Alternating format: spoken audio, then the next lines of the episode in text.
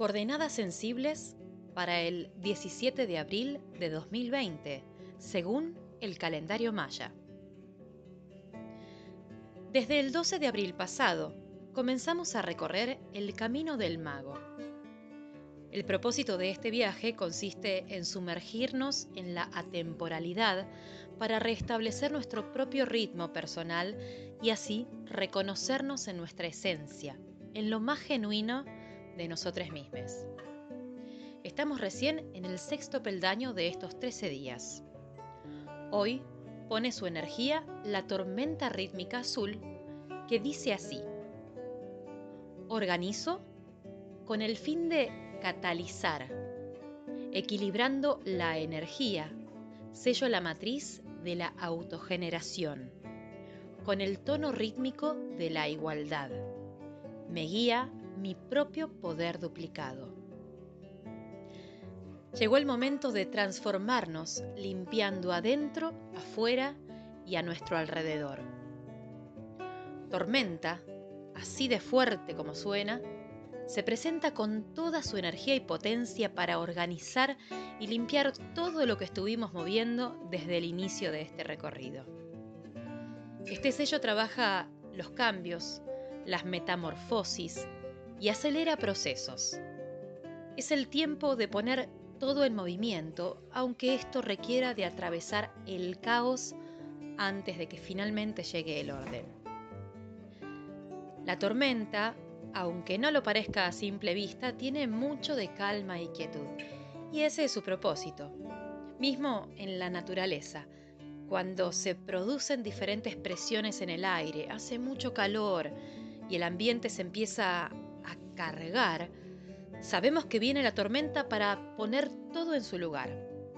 Porque luego del aguacero, los rayos y truenos, el desorden, luego se despeja y con la claridad llega el alivio y esa sensación de liviandad en el aire que es refrescante y nos renueva.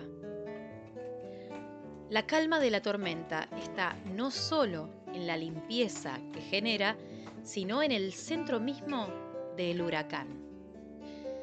Me estoy refiriendo a un fenómeno climático del planeta, pero bien podría estar hablando de un estado de enojo o de tristeza en cualquiera de nosotros. Dicen que como es adentro, es afuera, ¿no? Este sello nos recuerda que vivir sumergidos en el caos mental de dudas, heridas, culpas, dolor, te aparta de la luz, de la claridad, te aparta sobre todo de la atención al momento. Tomar conciencia de tu ahora es un paso gigante en la comprensión del tiempo, porque te permite purificar todo eso que se desborda en tu interior antes de que se enquiste o te haga más daño. En este momento de la onda encantada del mago, este tono 6 rítmico, donde hablamos de la organización, de ritmo, de balance, de lo importante de buscar siempre el retorno al centro de calma, a tu eje, donde los extremos solo son indicadores que nos avisan cuando algo está tomando mayor importancia. Permitite la catarsis purificadora y usala como herramienta para acompasar y mantener el equilibrio. Las crisis son procesos sanadores y purificadores. No centres tu atención en el dolor. Podés aprender a respirar y a serenar tu interior, porque los estados nerviosos no aportan ninguna solución. Es decir, por más que te preocupes o te, o te estreses, nada va a cambiar. Cuando a tu alrededor todo se desmorona, el reto, el desafío es no dejarte llevar por el caos, es poder mantener la calma para que tu proceso se agudice y puedas conectar con el movimiento que te lleve a la transformación de la situación que estás viviendo.